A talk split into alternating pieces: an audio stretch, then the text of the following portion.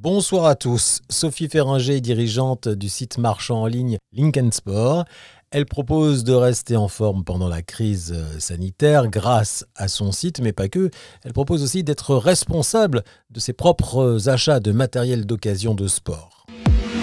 Airflix avec Jean-Marc Laurent.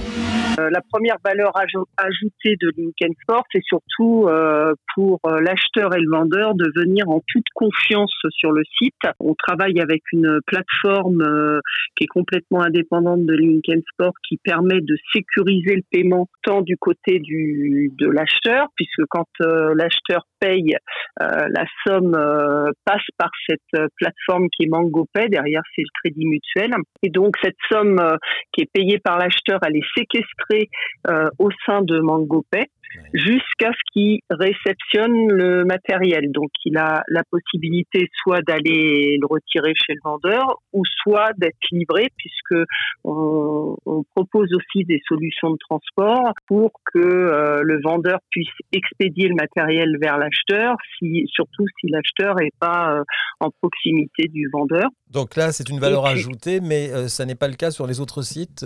Ça commence, hein, mais dans l'occasion, c'était rarement le cas. Il hein. fallait un peu se débrouiller et surtout euh, la valeur ajoutée du transport, euh, elle a tout son sens. C'est surtout quand euh, on, a des machines, des lots par exemple de machines qui sont à vendre d'occasion. L'acheteur, à moins de, louer et puis d'avoir toute l'expertise pour venir récupérer du matériel volumineux et lourd, ce qui est rarement le cas.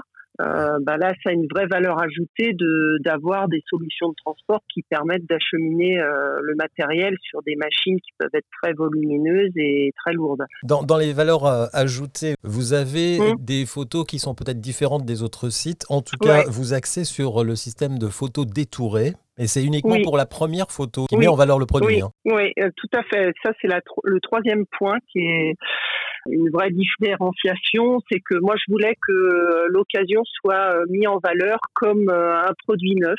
Dans l'occasion, on a euh, des fois des très belles opportunités de d'acheter du matériel encore en très bon état, des fois même quasiment jamais utilisé. Du coup, déjà le, toutes les annonces qui arrivent sur le site, elles sont pas mises immédiatement sur le site puisque nous on intervient en tant qu'Ingen Sport pour justement valoriser chaque annonce.